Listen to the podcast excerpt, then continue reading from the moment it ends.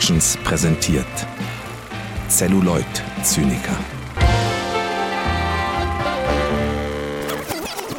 Herzlich willkommen zu einer niegelnagelneuen Folge der Celluloid Zyniker und ich traue meiner eigenen Stimme kaum bei dem, was ich hier gleich sagen werde. Bei mir ist mein erster und treuester Kumpan Moritz Fürste. Hallo Moritz. Hallo Finn. Ja, es, es, es ist wieder soweit. Nach, ich weiß nicht, also nach, nach, nach einem Monat, nee, was hast du gesagt, drei Monaten? Nach, drei, Mo drei Monate. Monat. Am 5.11. Am 5.11.2023 Ja. kam unsere letzte gemeinsame Folge Wes Anderson Teil 3 heraus. Ja, ich sag's dir, wie es ist, Finn. Also für mich kommt es echt vor wie Ewigkeiten. Ich freue mich, ich freue mich so, dass wir es endlich wieder hinbekommen haben, äh, jetzt miteinander aufzureden. Und man muss ja auch sagen, es lag ja, es lag ja, äh, es lag ja nicht an Finn, es lag ja äh, vor allen Dingen an mir. Finn ist ja hier quasi der eiserne Held, der es äh, schafft, äh, fast jede Woche, also eigentlich eigentlich ziemlich regelmäßig äh, eine, eine Podcast-Folge rauszuhauen und äh, ja, ich weiß auch nicht, bei mir ist irgendwie im Moment viel drunter und drüber und ich merke auch jedes Mal, dass ich immer wieder verspreche, ja, so ab jetzt bin ich wieder regelmäßig dabei äh, und dann schaffe ich es doch wieder drei Monate nicht. Ähm, deswegen möchte ich an dieser Stelle gar nichts mehr versprechen.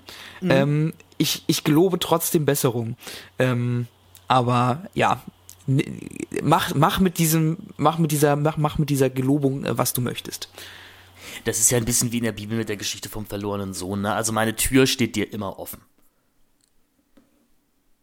Also es ist eigentlich unsere Tür, du hast recht. Ähm, also die Analogie ergibt vielleicht gar nicht so viel Sinn.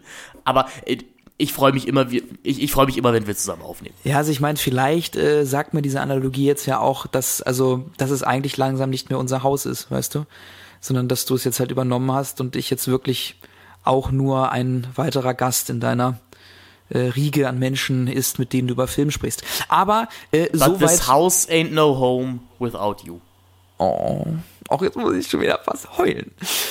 Naja, egal. Äh, aber äh, find, ich finde es äh, wundervoll, dass wir uns heute wieder zusammengesetzt haben und äh, ja eigentlich so ein bisschen unsere, man kann es jetzt nicht ganz Reihe nennen, aber wir haben dann ja doch schon öfter mal über Kinder- und Jugendfilme gesprochen, gerade über deutsche Kinder- und Jugendfilme, dass wir die jetzt so ein bisschen fortsetzen. Also keine Sorge, äh, liebe Leute, äh, Wes Anderson ist noch nicht ganz abgeschrieben, aber wir haben gemerkt, wir brauchen mal eine kleine Pause von Wes Anderson, weil sich das Ganze halt auch irgendwann tot guckt und man auch irgendwie nicht so wirklich viele neue Aspekte findet, so dass man da vielleicht noch mal mit ein bisschen mehr Abstand und noch mal ein bisschen ein paar frischeren Augen drauf gucken sollte, bevor wir die Reihe beenden. Deswegen, ja, ähm, stellen wir uns heute die Frage, was, Finn, fängt man mit dem Leben an, wenn man nicht mehr hexen kann?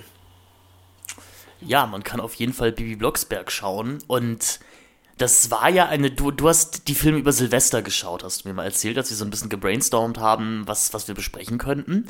Und das hat, das hat plötzlich Bilder in meinem Kopf aufgemacht, weil ich mich daran erinnert habe, dass ich diese Filme als Kind gesehen habe. Aber noch viel erstaunlicher jetzt beim Wiederschauen war, dass mir aufgefallen ist, dass ich den ersten Bibi Blocksberg-Film nie komplett gesehen habe. Weil ich glaube, dass wir den vom ZDF aufgenommen hatten oder sowas, wahrscheinlich zur Free-TV-Premiere. Und ähm, die ersten 40 Minuten fehlten.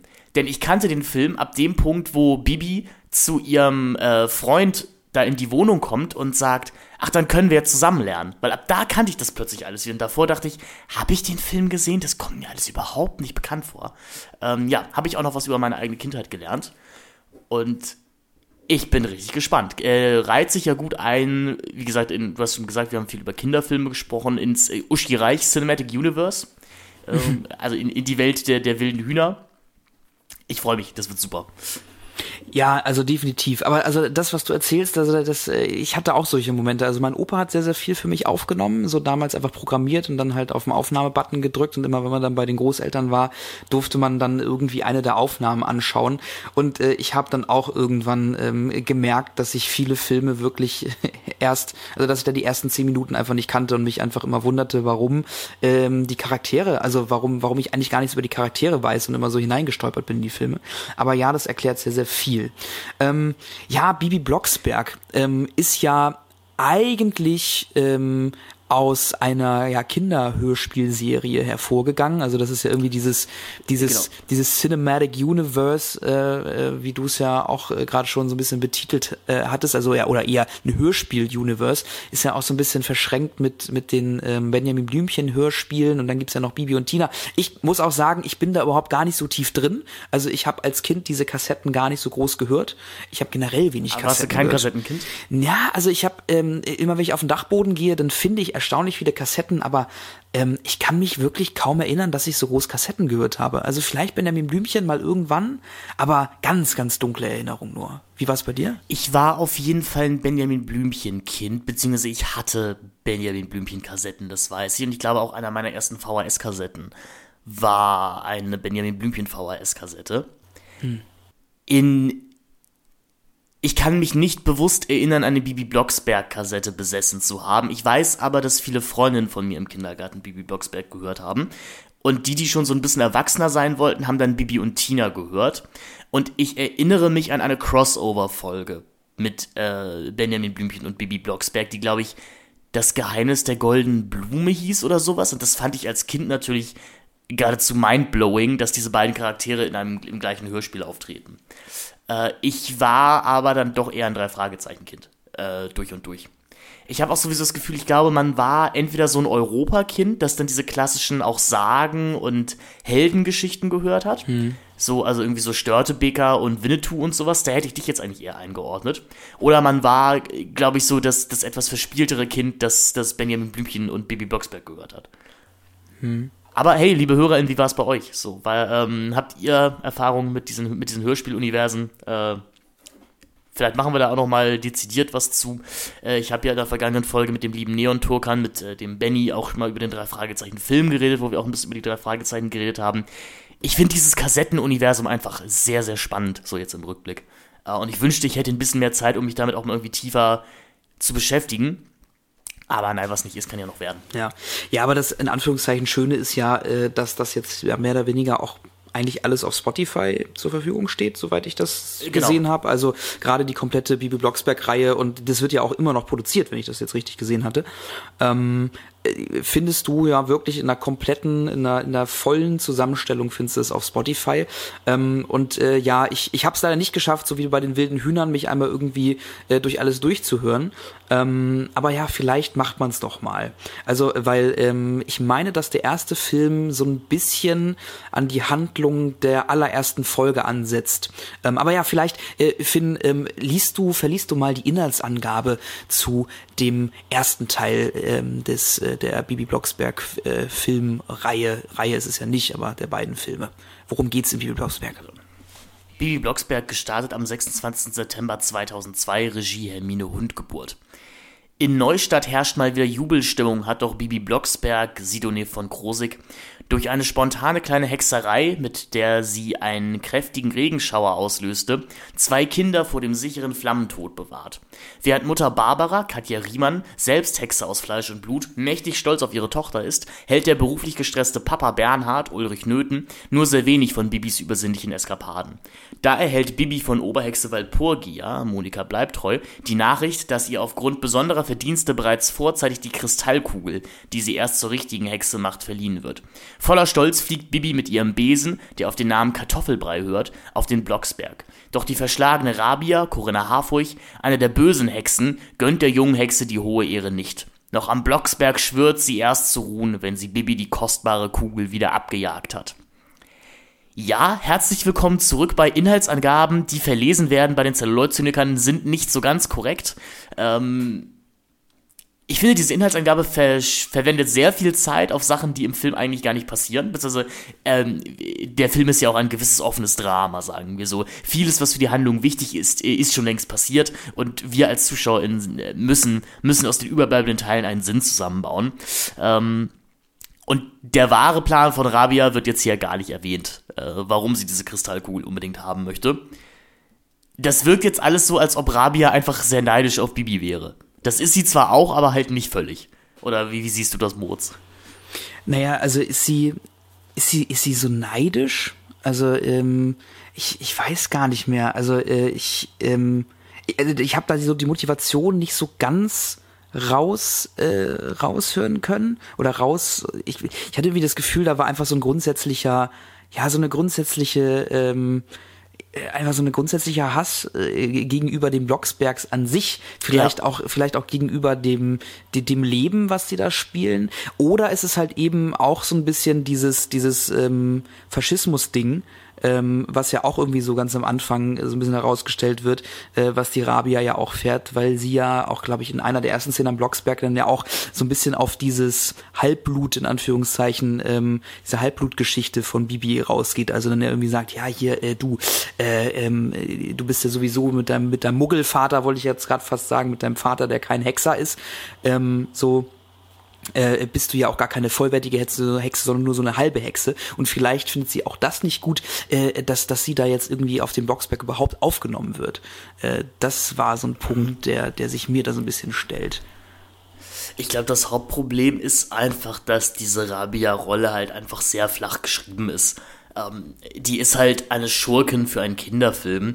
Und die ist halt böse, weil sie böse ist.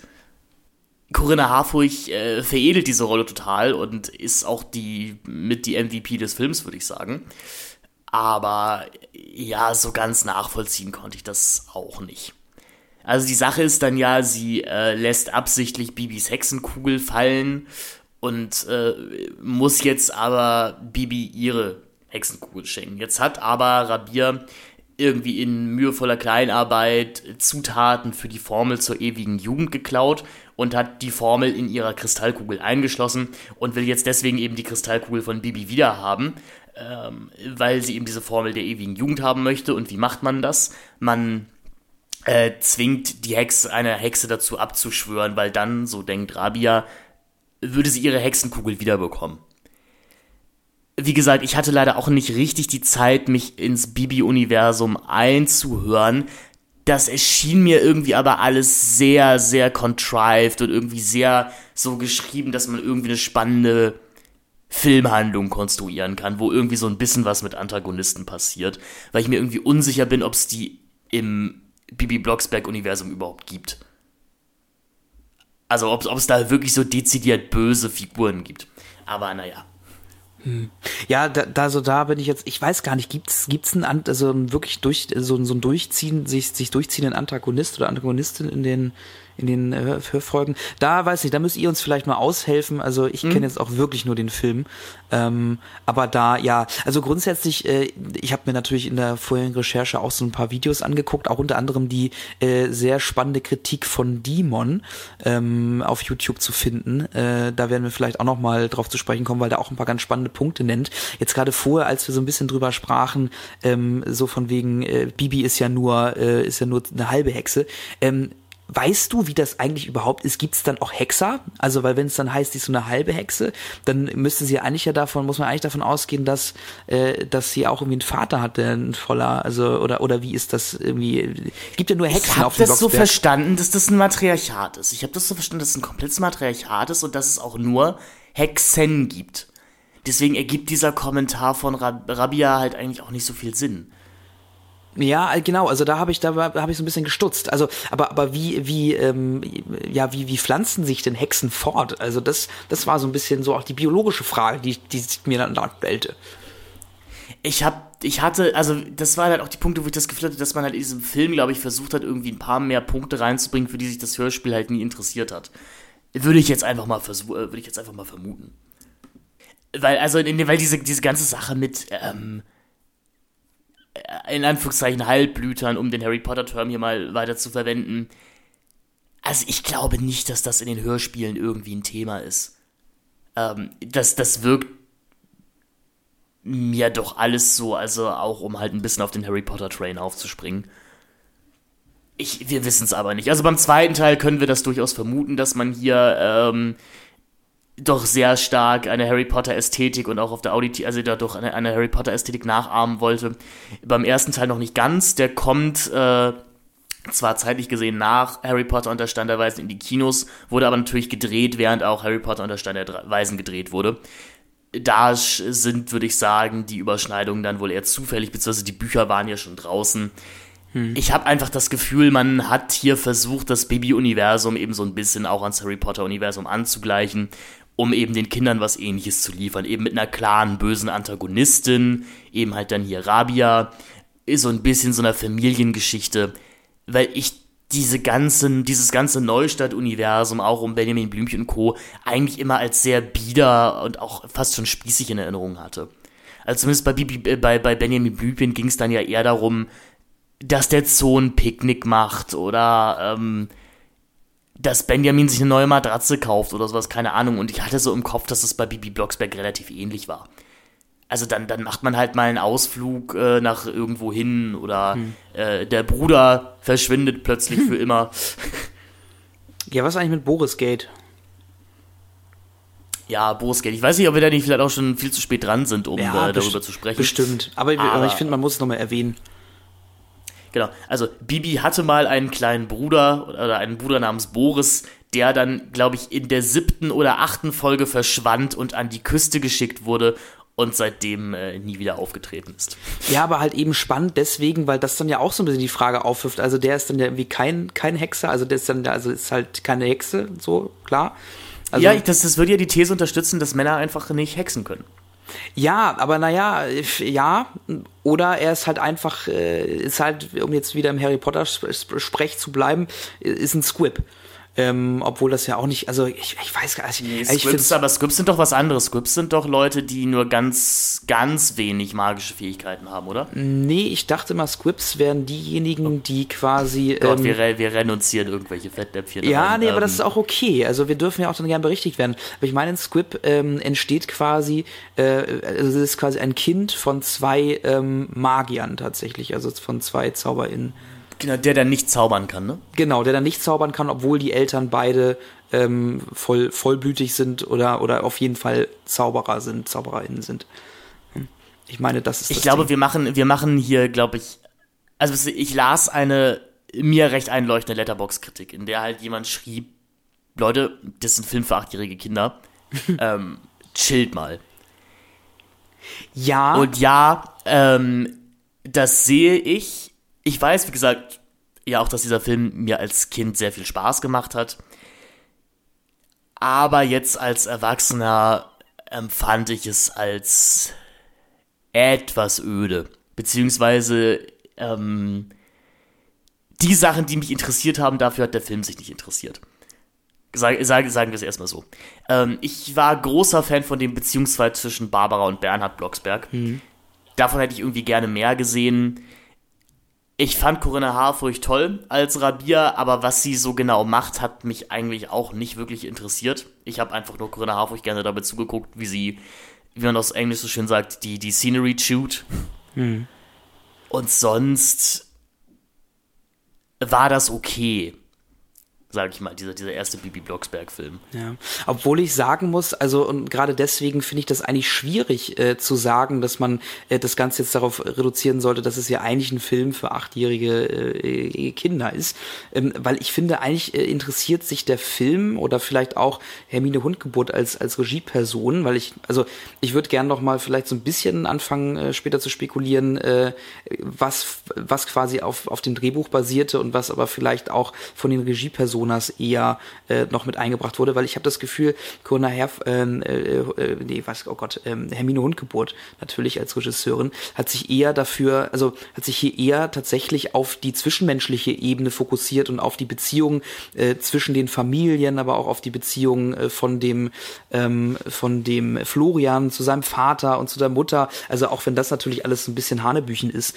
äh, und man sich auch fragt, warum äh, warum der Florian seinen Vater irgendwie immer beim Vornamen Namen nennt und seine Mutter aber als Mama.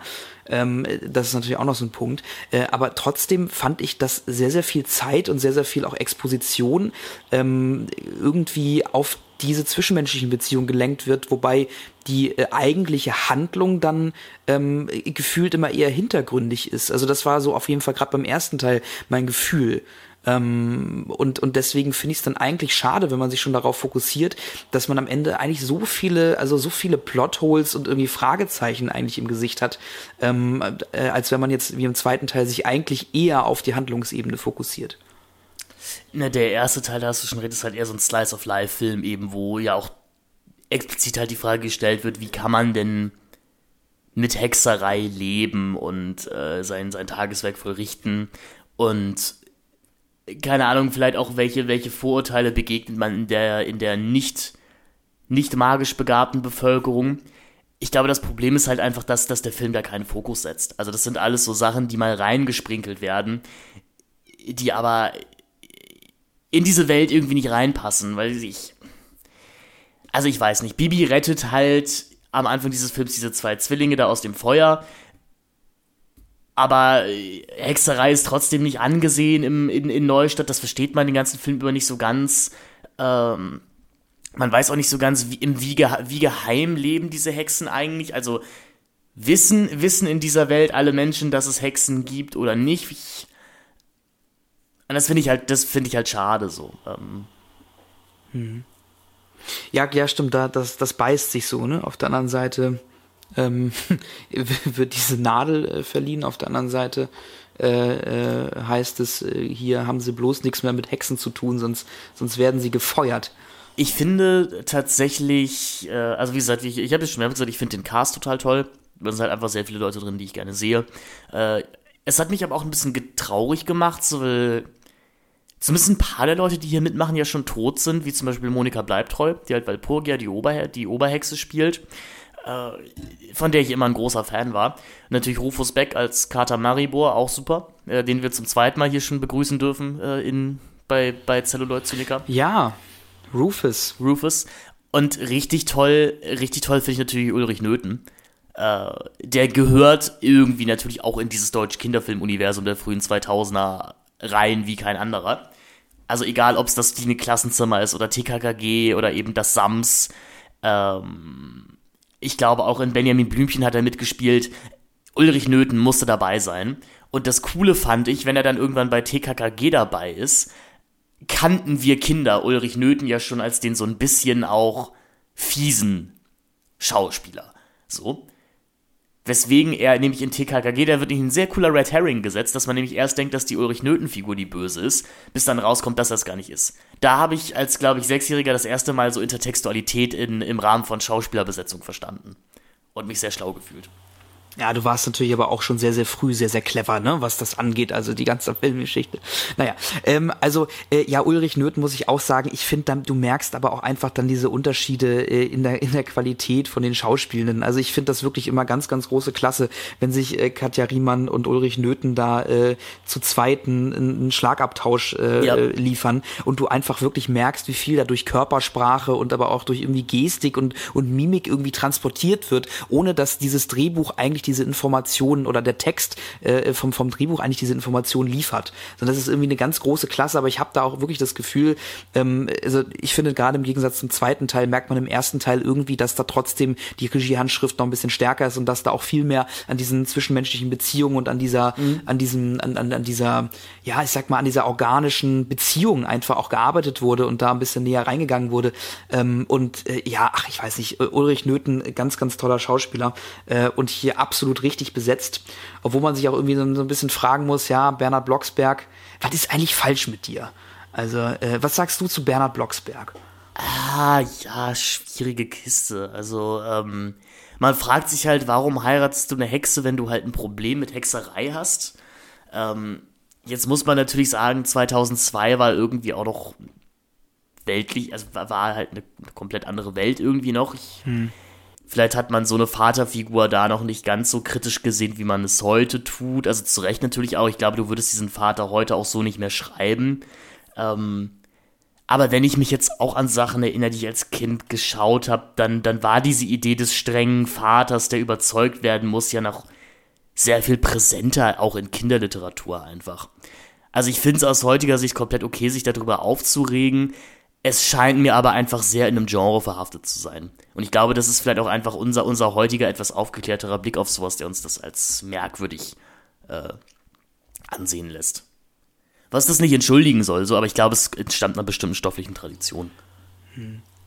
Ja, das, das, da magst du recht haben. Ähm, klar, es ist halt irgendwie so diese Situation, äh, was ja auch von, von dem guten Demon angesprochen, angesprochen wurde, äh, dass der äh, Bernhard eigentlich eher eher als das Böse in diesem Film gesehen werden muss, weil er halt eben äh, seine Tochter und seine Frau äh, nicht als das akzeptiert, was sie sind, nämlich Hexen und eben äh, dies auch nicht ablegen können, also schon, aber dann natürlich auch ein Stück ihre Identität verlieren und dass er quasi seine Identität, seinen Job und äh, alles irgendwie über ähm, quasi über deren Identität stellt. Auf der anderen Seite natürlich äh, ist halt aber auch der Brotverdiener der genau, Familie. Genau, auf der anderen ähm, Seite ist es natürlich so, dass äh, dass er das Geld mit nach Hause bringt, äh, auch wenn ähm, wenn ja durchaus Barbara auch als selbstständige äh, da mit ihrer äh, Creme, äh, mit ihrer Creme, ähm, äh, mit dem Cremeunternehmen irgendwie äh, für uns dargestellt wird. Ähm, wovon man aber auch gar nicht so viel sieht. Man sieht immer nur Carla Kolumna, die ja. auch komischerweise nur im ersten Teil vorkommt, äh, dann immer mal wieder danach fragen, weil sie natürlich weil, wahrscheinlich durch auch magische Kräfte äh, eine enorm gute Wirkung haben, wohl in der Haut. Könnte ich vielleicht auch mal gebrauchen.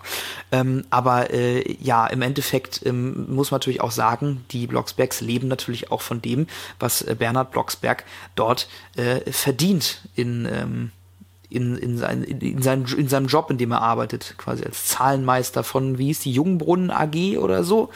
Ja, äh, ja und ich, ähm, ich stell's mir halt irgendwie auch schwierig vor, eine äh, pubertierende Hexe zu haben, die halt noch nicht weiß, was sie mit ihren Kräften eigentlich anstellen kann.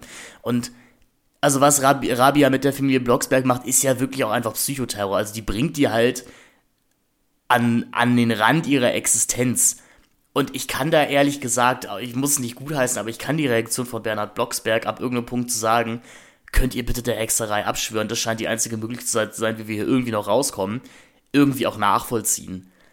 Ähm, ich glaube, das waren auch die Punkte, die ich als Kind wirklich fies fand, die ich heute auch immer noch fies fand. Also ich, ich bin sowieso in Filmen irgendwie selten Fan davon, wenn so Existenzen durch Rufmord etc. ausgelöscht werden. Hm. Ähm, das das finde ich immer wahnsinnig furchtbar und wahnsinnig fies ist auch irgendwie so zum Beispiel ein Grund, weswegen ich mir die Glücksritter mit Dan Aykroyd und Eddie Murphy nicht gut angucken kann, weil der, der Film ja genau auf sowas basiert.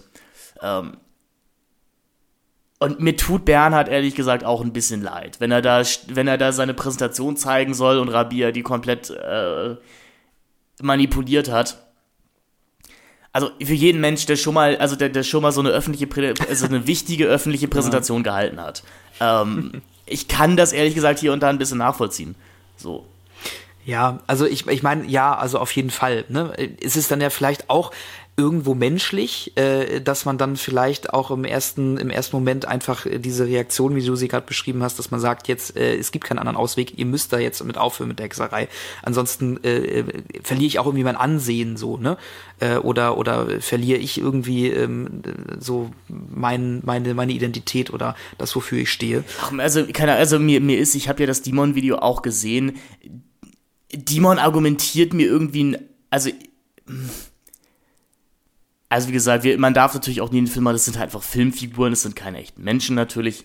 Ähm, ich empfand Bernhard in diesem Film nicht ganz als den Tyrann, als der Dimon ihn in dem Video hinstellt. Ich, ich finde, es ist, es ist eine gute Beobachtung. Er hat, er hat da hier und da auf jeden Fall einen Punkt. Das sind Sachen, die man heute anders machen würde, aber ich, ich empfand ihn jetzt als nicht so toxisch und auch die Kommunikation zwischen Barbara und Bernhard auch als nicht so komplett furchtbar.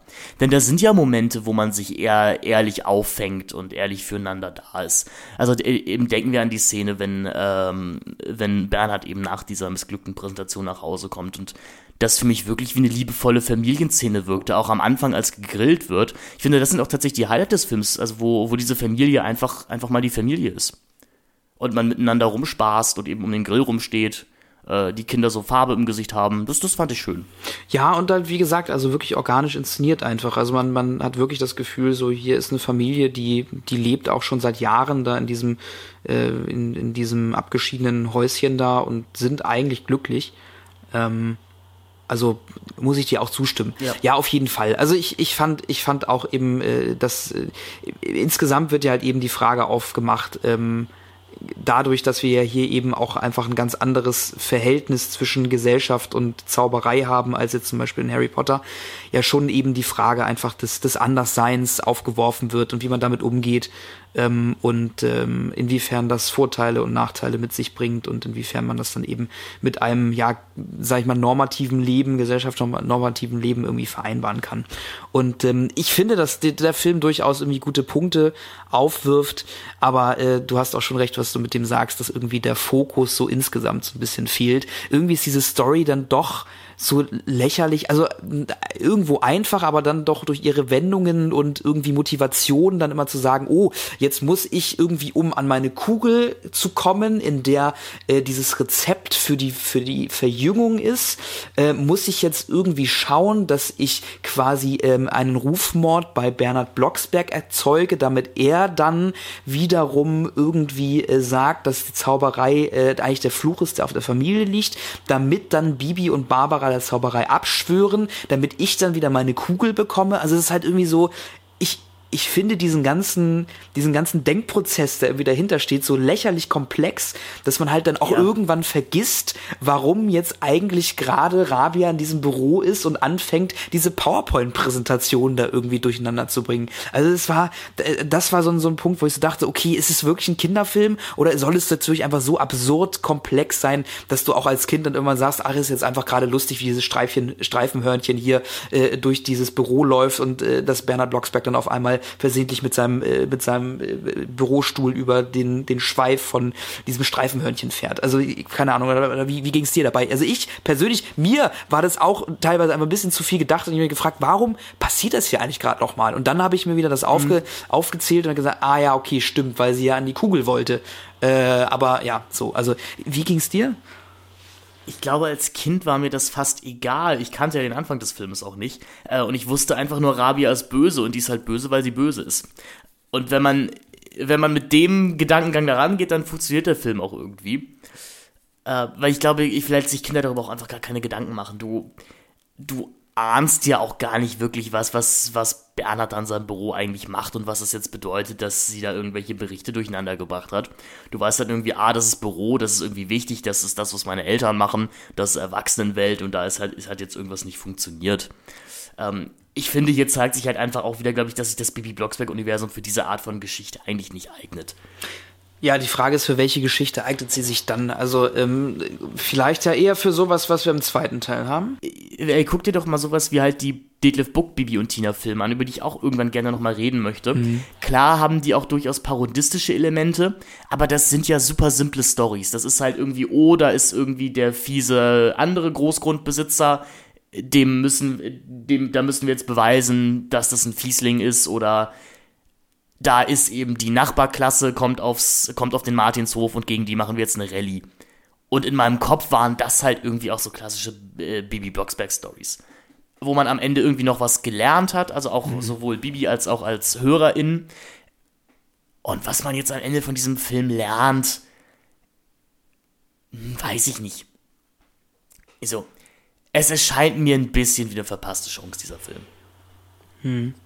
Ja, es kann sein, ja, vielleicht ein bisschen zu krass die Ambitionen dann eben in dem Film tatsächlich auch ähm, eben diese kritischen Aspekte oder vielleicht auch Gesellschaftsaspekte irgendwie mit reinzubringen, die vielleicht da sind, die aber äh, ja in dem in dem Fall eigentlich gar nicht so viel ähm, äh, quasi für die Kinder da äh, mit sich bringt. Ähm, ja, aber auf der anderen Seite ähm, muss man sagen, äh, ähm, als Kinderfilm ist dieser, dieser, dieser Film trotzdem unglaublich toll produziert, finde ich. Ähm, man muss ja sagen, der Film ist von 2000 oder 2001. Der Film 2002. ist 2002 sogar. Also aber auch 2002. Also erstmal finde ich den äh, Film technisch wirklich äh, sehr, sehr beeindruckend. Ähm, also äh, ich meine, wir kennen die Effekte, die, ich, ich glaube 2001 müsste der Harry Potter, der erste Harry Potter Film oder 99? Das war, ich, ich, 2001. Ich komm, 2001 ist der erste Harry Potter Film rausgekommen. Da sieht man ja mal so, was international so grob technisch möglich ist. Ne? Äh, und man kann ja auch, oder man geht dann ja auch mal davon aus, oder es ist ja auch de facto so, dass gerade Deutschland jetzt auch was, ähm, was, was, wie, äh, was Visual Effects angeht, einfach jetzt nie der, der krasse ähm, Vorreiter, den krassen Vorreiterstatus hatte.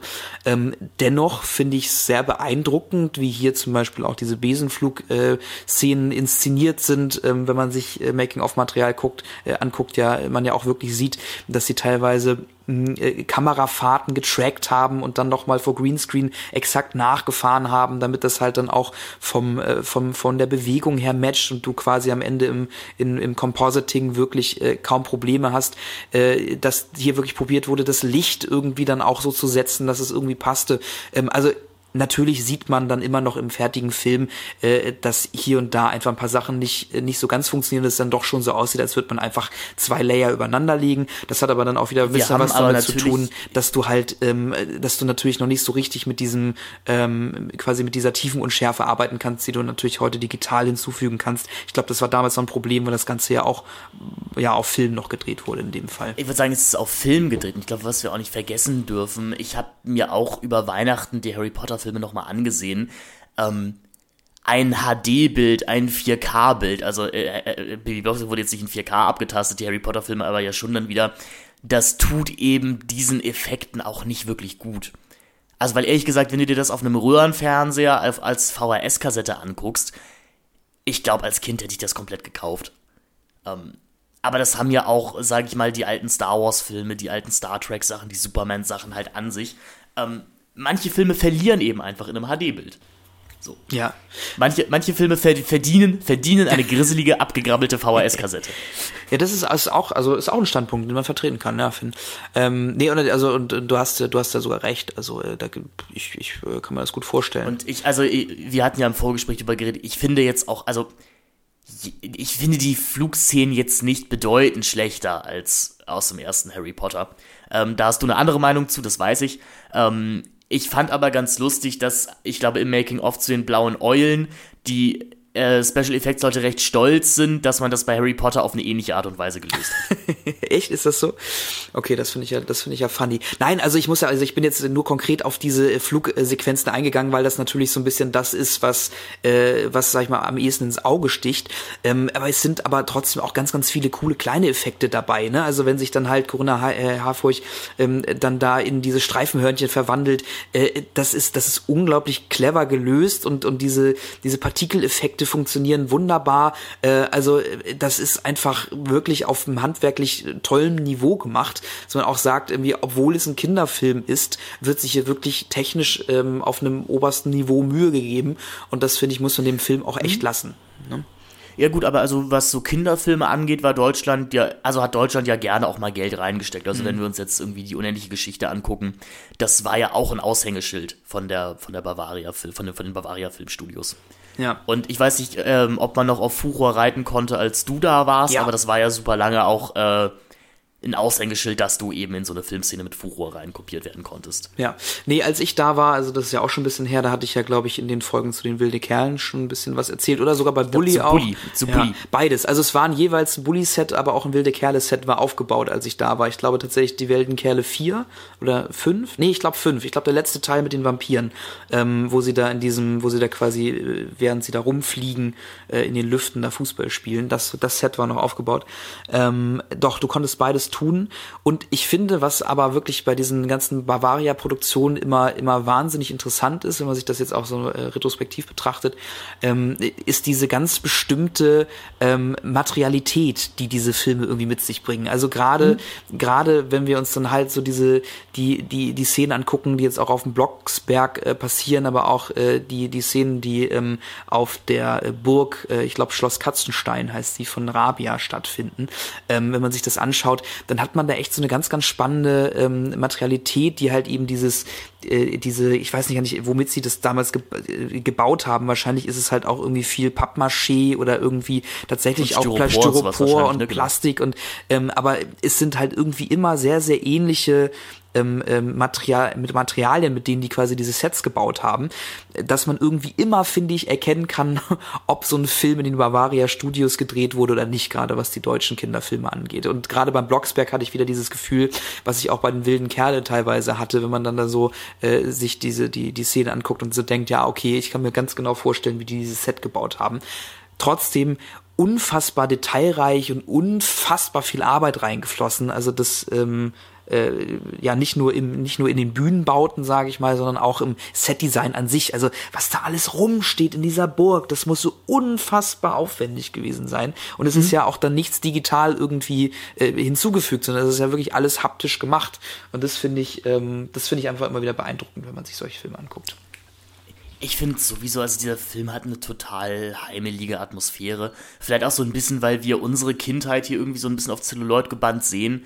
Also ich meine, wir waren beide 2002 Kinder, ich war vier Jahre alt, du warst zwei. Hm. Gut, hast jetzt nicht so wache Erinnerungen dran, aber ehrlich gesagt, dass das wirkt, das hat mich alles sehr an meine Kindheit erinnert. So, weil wir kommen jetzt beide auch eher aus so einer kleinen Stadt, wie eben auch Neustadt. Nicht ganz so pittoresk, würde ich jetzt vielleicht sagen, wie, wie, wie das Neustadt, was uns hier präsentiert wird. Hm. York hatte nicht so viele äh, Kopfsteinpflaster. Also haben wir auch, aber nicht, nicht ganz so viele. Ähm, das, das fand ich auch schon. Und der Film ist halt so gemütlich und der Film ist so entspannt. Ähm, und so unhektisch. Das hat mir auch irgendwie gut gefallen. Es, er, er, also heute würde man sagen, er wirkt aus der Zeit gefallen. Kann er natürlich sein, weil er eben aus dem Jahre 2002 ist, aber ähm, verglichen mit späteren Produktionen wie eben auch den Bibi und Tina Filmen, die ja deutlich hyperaktiver sind ja. und auch tot-color gegradeter sind, ist das hier einfach, also vielleicht ein im besten Sinne biederer Film. Hm.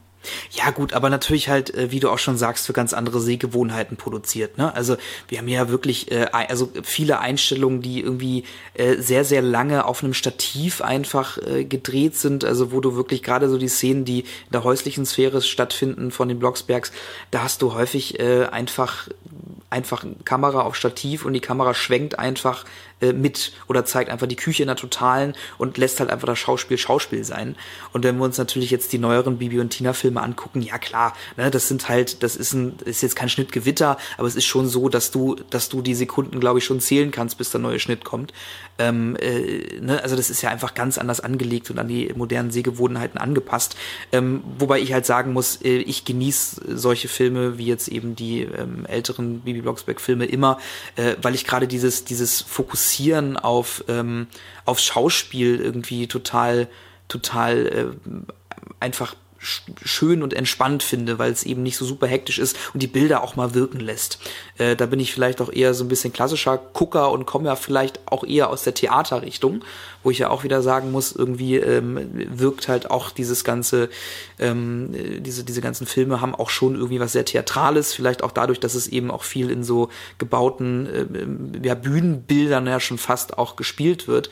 Ähm, aber, äh, aber auch vielleicht auch dieses Theater, Schauspiel, was, ne, auch wenn wir uns gerade äh, wieder die Rabia anschauen oder eben Bernhard Blocksberg mit Ulrich Nöthen und Gunnar Herfurch, dass da halt eben auch alles eher theatral angelegt ist, als dass wir jetzt hier wirklich, äh, dass es jetzt hier wirklich um, um, um feine schauspielerische Nuancen geht.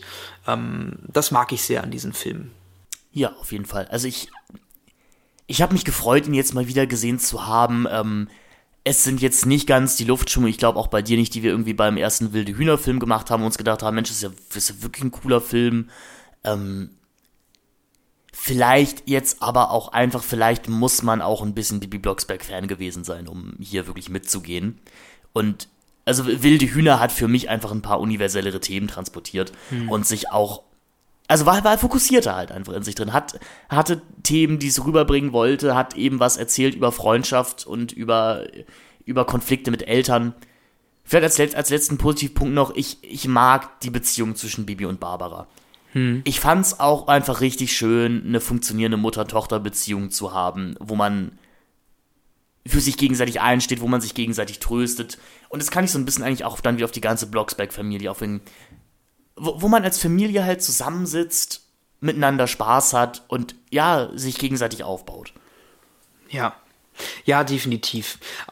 Also ein Punkt, wo ich mich jetzt so ein bisschen gefragt habe, warum musste das jetzt sein, aber wahrscheinlich war das auch so ein bisschen dann äh, äh, zu der Zeit 2002 dann eben auch so ein bisschen die Zeit, dass man was Neues machen wollte, warum man da jetzt unbedingt so ein halbes Musical draus machen musste. Also das hat sich mir wirklich äh, äh, nicht wirklich erschlossen. Mhm. Also die Songs, die es gibt, die sind teilweise ganz cool, aber äh, ja, aber es ist auch nicht konsequent. Äh, genau, also, also du hast, also wenn man sich das mal anguckt, ich glaube, in den, ich glaube nach den ersten 20 Minuten kommt der erste Song und der zweite ja, dieser Song. Dieser böse Hexensong kommt dann, äh, kommt den, den Bibi da auf diesem Friedhof singt in der Traumsequenz. Genau, also. Äh, auch irgendwie total wild mit diesen kostümierten äh, äh, Leichen und Mumien und du so dachtest, das würdest du heute so nicht mehr inszenieren können. In diesem Film und mit dieser, mit diesem Setting funktioniert es aber irgendwie komischerweise. Also irgendwie wirkt es nicht so super viel platziert, wie das jetzt vielleicht äh, in einem modernen Bibi und Tina-Film von Detlef Book wirken würde.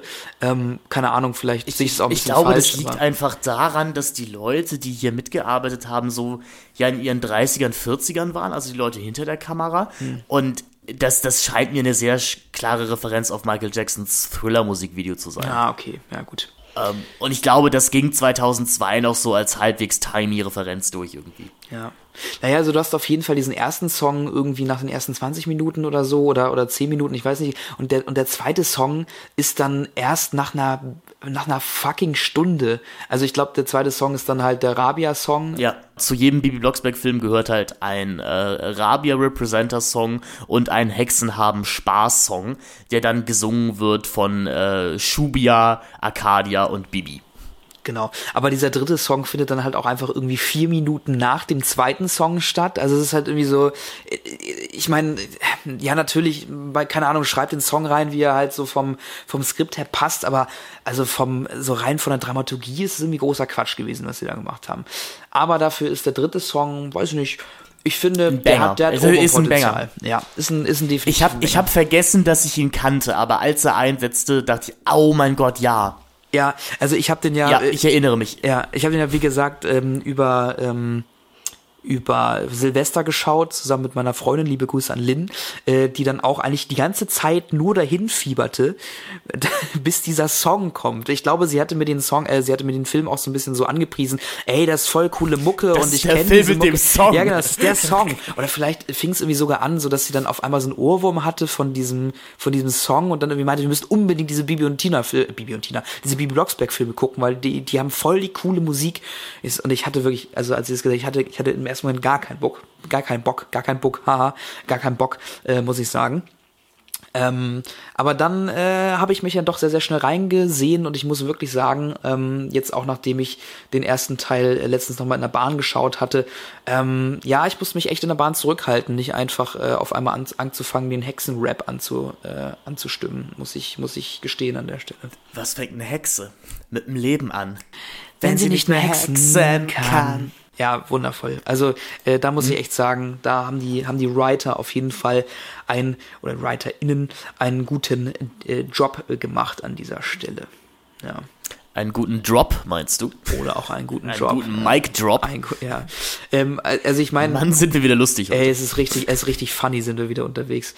Ja. Nein, also ich und, und äh, ja, keine Ahnung. Das sind dann halt wieder so die Sachen, die ich dann irgendwie cool finde und die den ganzen, die den Film aber natürlich dann auch wieder auf so eine Ebene heben, wo du auch selber weißt, okay, die nehmen sich jetzt auch nicht so super ernst und das ist schon alles auch so ein bisschen äh, so ein bisschen auf eine, auf genau, einfach auf einer anderen Ebene zu verstehen, dann auch wenn dann so Sachen kommen wie irgendwie das Hexenmuseum oder irgendwie solche Geschichten, also denkst, irgendwie, äh, diese Welt ist auch so, hängen einfach überall Hexen vor und dann, äh, dann gehört es irgendwie zur, zur, zur Hexenwelt da. Ähm, ich, äh, ja, weiß nicht. Also ich habe mich da auch köstlich amüsiert an manchen Stellen. Und ähm, ja, ob, ob der teilweise wirklich etwas komischen Plotholes, äh, wie zum Beispiel, dass er am Ende auf einmal der äh, der Florian auf einmal hexen kann. Und wenn Bibi dann aber mit dem Besen dann über ihm fliegt, äh, regnet es trotzdem kein Popcorn mehr, obwohl äh, der Florian gerade Popcorn gehext hatte und es quasi unten für die Leute immer noch äh, Popcorn regnet. Ähm, naja, das sind alles so ein paar Sachen, wo ich dann irgendwie so dachte, okay, hm, hier hätte man vielleicht mal ein bisschen äh, nachbessern können, aber ansonsten, äh, ich hatte sehr viel Spaß. Ich finde, das ist irgendwie ein Film, gerade wenn man nochmal Lust hat, so ein bisschen vielleicht eine Kindheit aufleben zu lassen, äh, wenn man so aus den so späten 90ern und äh, frühen 2000 2000ern irgendwie, wenn man da irgendwie groß geworden ist, dann ist das auf jeden Fall ein Film, den man sich durchaus nochmal angucken kann. Ja, ähm, Ja. wollen wir, wollen wir aber nochmal äh, rübergehen zum zweiten Teil, weil da haben wir jetzt ja noch gar nicht drüber ja, gesprochen. Bitte. Ja, also weil, genau, da, da bin ich jetzt mal sehr gespannt, was du sagst, weil im Vorgespräch hatte sich ja schon so ein bisschen rauskristallisiert, dass du, dass du irgendwie äh, zum einen, äh, also ziemlich, ähm, also ja, dass du den ziemlich fragwürdig findest, zum anderen aber auch irgendwie ähm, ziemlich gut. Also man muss jetzt erstmal sagen, der zweite Teil äh, kam im Jahre äh, 2004 heraus, also zwei Jahre später als der erste Teil. Und man muss natürlich auch sagen, die Harry Potter Filme sind, also die ersten Harry Potter Filme ähm, äh, sind hier natürlich auch schon in den Kinos gewesen. Das heißt, ähm, Also der, der erste war im Kino, ich glaube, der zweite kommt jetzt gerade so. Und wahrscheinlich ist der dritte parallel, ne? Es könnte, es, ich, vielleicht, ist, vielleicht läuft der dritte gerade parallel zu, äh, zu äh, äh, Bibi Blocksberg 2. Ja, also ähm, die, die, äh, Harry Potter und die Kammer des Schreckens, der Film, ist tatsächlich im Jahre 2002 rausgekommen. Also der müsste schon auf jeden Fall ähm, existiert haben und Harry Potter und der Gefangene von Azkaban ist tatsächlich im Jahre 2004 rausgekommen, also zur gleichen Zeit wie jetzt auch äh, der zweite Bibi Blocksberg-Film. Also da wird eine Inspiration wahrscheinlich eher schwierig gewesen worden sein.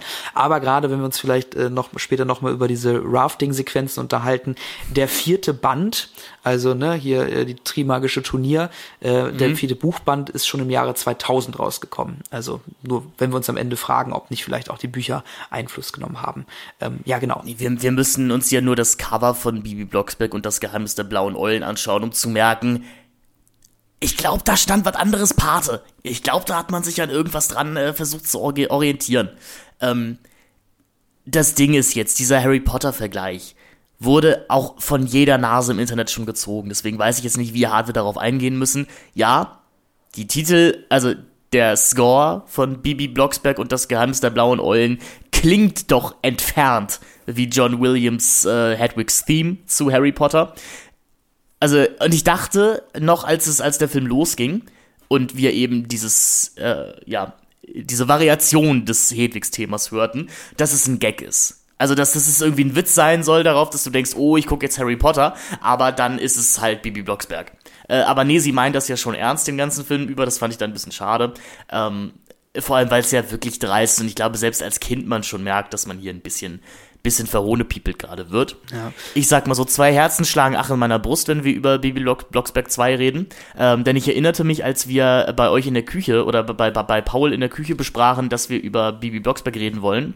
Ähm, wir, ich irgendwas meinte von, ah, ich glaube, der zweite Teil ist richtig gut. Und ähm, ich glaube, wir telefonierten gerade mit deiner Freundin oder sowas und die meinte, nee, nee, guck den nochmal. ähm, ja, das haben wir jetzt getan. Aber worum geht's überhaupt? Weil Bibi Blocksberg, Sidone von Krosig, zu faul in der Schule war, wird sie höchstwahrscheinlich nicht in die nächste Klasse versetzt. Deshalb muss sie in den Ferien in das Büffelinternat Schloss Altenberg, wo sie den sonderlichen Schuldirektor Professor Bartels Edgar Selge kennenlernt. Mit Elea, Marie-Louise Stahl, einem Mädchen im Rollstuhl, freundet sich Bibi schnell an.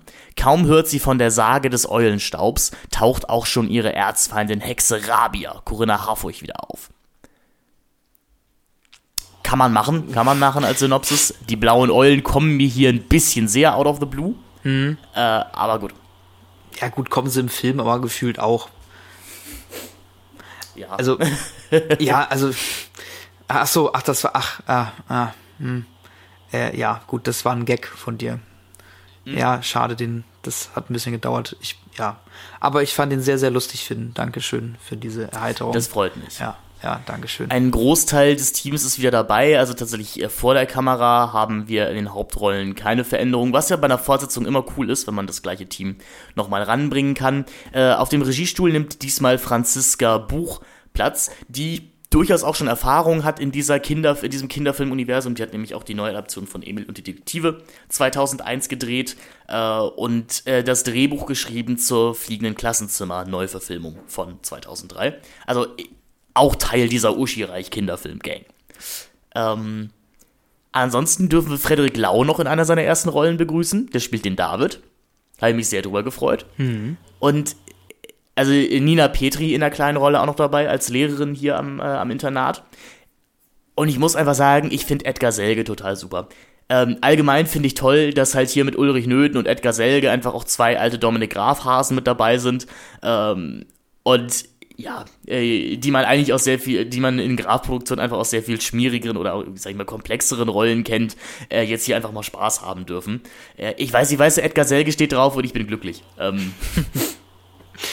Ja, also ich, äh, ich bin am Anfang nicht so ganz mit ihm warm geworden, aber das hattest du im Vorgespräch ja auch so ein bisschen erzählt, dass man, also gerade diese Running Gags, die da mit ihm etabliert werden, also erstmal, dass er irgendwie äh, zu allem und jedem irgendeine mathematische Gleichung oder irgendeine mathematische, äh, äh irgendeinen mathematischen Gedanken im Kopf hat, ähm, aber auch, äh, dass er ständig diese Namen verwechselt und da auch irgendwie die absurdesten äh, Namen sich ausdenkt äh, für Leuten, äh, für, für, für, für, seine Schüler. Blocksburg oder sowas. Ja, also ich, ja, hat mich wirklich beim, bei der ersten Sichtung abnormal genervt. Bei der zweiten Sichtung war ich dann aber auch wieder so, ja gut, irgendwie ist es dann doch schon ein bisschen lustig.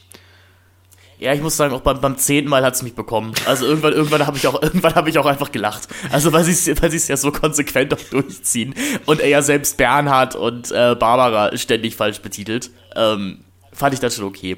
Ja. Ähm, äh, lustig an diesem Film fand ich, dass der Film ja thematisch die Frage stellt, ob nicht Mathematik eigentlich die wahre Magie in unserem Leben ist, also die wahre Hexerei ist. Ähm, net, nette Idee auf, auf, so einer, auf, äh, auf so einer Diskursebene des Filmes. Ähm, ob ich jetzt Fan bin von diesem Leute, die Mathe können, sind auch immer so ein bisschen weird und auf jeden Fall Außenseiter.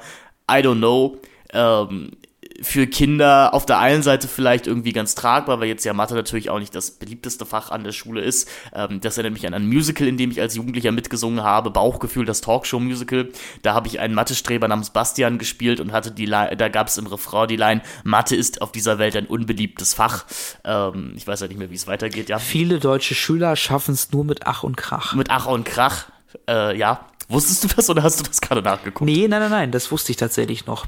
Also, weil man muss ja, ja. sagen, äh, als Finn dieses Musical spielte, um mal ein bisschen aus dem Nähkästchen zu plaudern, äh, saßen natürlich äh, der Paul und ich äh, im Publikum und haben uns das Schauspiel gegeben und eventuell wurde dort auch eine Handykamera bei Finns wundervoller Performance wurde angeschmissen. Das? Wurde, aber wurde, wurde selbstverständlich glaubt auch nicht, dass wir uns das entgehen lassen haben. Und eventuell habe ich mir dieses Video von dieser Performance das ein oder andere Mal angeguckt, weil ich es einfach sehr erheiternd fand und habe mir deswegen diesen Refrain dann doch etwas besser gemerkt, als man sich eigentlich hätte merken sollen. Das kurz dazu. Aber das Video, ja, das Video hätte ich tatsächlich gerne irgendwann, aber das auch nur, um den Punkt zu unterstreichen, dass Mathe nicht so ein beliebtes Schulfach ist. Ähm, natürlich, glaube ich, gut, um die Zielgruppe irgendwie so abzuholen. Auf der anderen Seite grenzt es aber natürlich ja auch vielleicht so ein bisschen Kids aus, die Mathe tatsächlich cool finden und sowieso schon von ihren Mitschülern in so eine Außenseiterrolle gedrängt werden und jetzt auch in diesem Film irgendwie sich halt entweder als der weirde Professor wiederfinden müssen oder halt als das Mädchen im Rollstuhl ohne Freunde.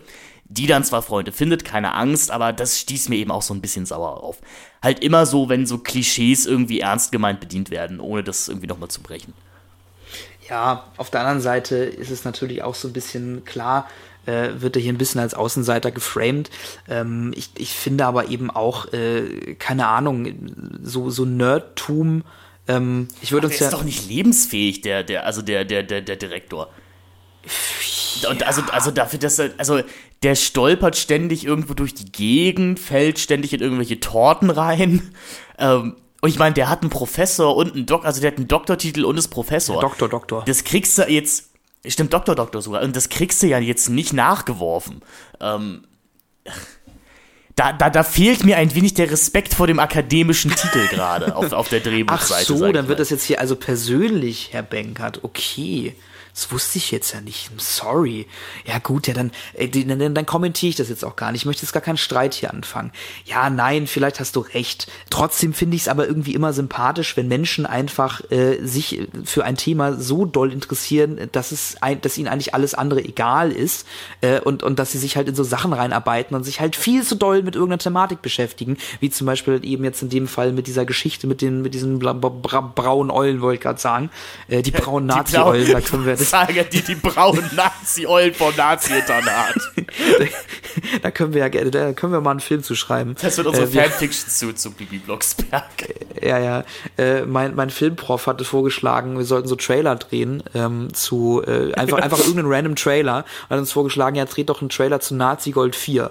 Ja, vielleicht mal jetzt einfach einen Trailer zu den braunen Nazi-Eulen. Das könnte vielleicht auch irgendwie was Nettes sein. Nein, also äh, in seinem Fall hat eben so dieses, dieses viel zu also viel zu äh, akribische Nachge also Untersuchende von diesen von dieser Eulen-Thematik oder von diesem von diesem Labyrinth, was da irgendwo sein soll, finde ich auch irgendwie immer sympathisch, wenn wenn Leute dafür halt irgendwie alles andere in ihrem Leben aufgeben. Ähm, aber äh, ja, natürlich, klar, wir haben ja eine sehr sehr ein sehr sehr deutlich, deutliches Framing, was uns der Film bietet für diese Figur und diese eine Figur, die auch eher für einen Slapstick zuständig ist als äh, für irgendwie eine ähm, eine interessante Charakterentwicklung. Äh, da stimme ich dir auf jeden Fall zu. Äh, ja. Edgar Selge zählt das halt komplett, ne? Also wenn Edgar Selge das nicht spielen genau. würde, glaube ich, würde das auch nicht funktio funktionieren. Wir, wir sind natürlich, also wir haben Harry Potter hängt wie so ein bisschen wie ein Damoklesschwert über, über diesem Film drüber. ähm, was halt auch nimmt, dass so ein paar, sag ich mal, Fehler der Vorlage übernommen werden. Also wie gesagt, genau wie bei Harry Potter und der Stein der Weisen geht es halt hier eben auch darum, ein Rätsel zu lösen, was sich unterhalb der Schule befindet, um eben uralte Magie. Und wie auch bei Harry Potter ist es ein Rätsel, was anscheinend Erstklässler bzw. Schülerinnen ohne Probleme lösen können. Ähm, und in diesem Fall ist es ja sogar wirklich simpelste Mathematik, würde ich fast sagen. Ähm, wo ich denke, na gut, so gut scheint die Sicherheitsvorkehrung da nicht ganz gewesen zu sein, aber hey, who cares? Ja, ich frage mich dann also auch wirklich immer, gut, ich meine, bei Harry Potter lässt das natürlich aus, aber, aber wer, also wer denkt sich denn, also wenn man das jetzt mal so ein bisschen so zurückdenkt, irgendjemand hat sich dieses Rätsel ja ausgedacht. Und wer denkt sich dann wirklich ernsthaft, ah ja, komm, äh, damit das hier aufgeht, stellen wir jetzt hier mal acht Säulen hin und dann bauen wir mal so komische Eulen und dann müssen jetzt aber die Eulen immer auf diesen Säulen stehen, damit überhaupt hier dieser magische Kreis sich verbindet und aus der Verbindung heraus entwickelt sich eine Energie. Und diese Energie, die ist dann am Ende dafür zuständig, dass sich hier eine, eine, eine, eine etwas auftut, was vorher nicht da gewesen ist. Also ich meine, keine Ahnung, nicht, damit es ja nicht zu einfach wird, stellen wir zwei von den Eulen von den Sockeln runter, weil da müssen die Leute genau. dann schön doch selber drauf kommen. Also. Das ist dann eine Transferleistung, die müssen wir erwarten von das den Leuten. Der, das ist der Anforderungsbereich 3 in, in der Abiturklausur. genau, Anforderungsbereich 3 bei den blauen, äh, bei den braunen Nazi-Eulen. ich finde das viel zu lustig gerade. ja, ich leider auch. Es ist eigentlich, naja, egal. Ähm, ja, aber halt auch dieses Labyrinth, also irgendwie, weiß ich nicht, also ist es ja anscheinend irgendwas Magisches und dann kommen aber halt die, He die Hexen da am Ende irgendwie reinspaziert, dann mit ihren komischen Wikingerhüten da und, äh, und müssen dann halt irgendwie einen Spruch irgendwie äh, da reinfeuern und auf einmal sprengt sich das gesamte Labyrinth in die halt Luft und die laufen Hexen. aber geradeaus durch. Ach so, krassere Hexen als die damals, die die blauen Eulen damals äh, gebaut haben, oder was? Ja, ich glaube ja. Ah, na, schwierig. Ja, weiß ich nicht. Also, also dies, das ist dann halt wirklich, wie du schon sagst, irgendwie da da beißt sich dann die Schlange irgendwie in, den eigenen Schwanz. Also weil das dann irgendwie, weiß ich nicht, also äh, man hat dann irgendwie probiert, was Interessantes, was Cooles äh, zu machen, aber im Endeffekt entwickelt man dadurch viel mehr Plotholes, als wenn man eigentlich einfach irgendwas anderes erzählt hätte. Auf der anderen Seite natürlich ist das Ganze ja auch einfach so geschrieben, dass es irgendwie auch einfach alles Quatsch ist. So.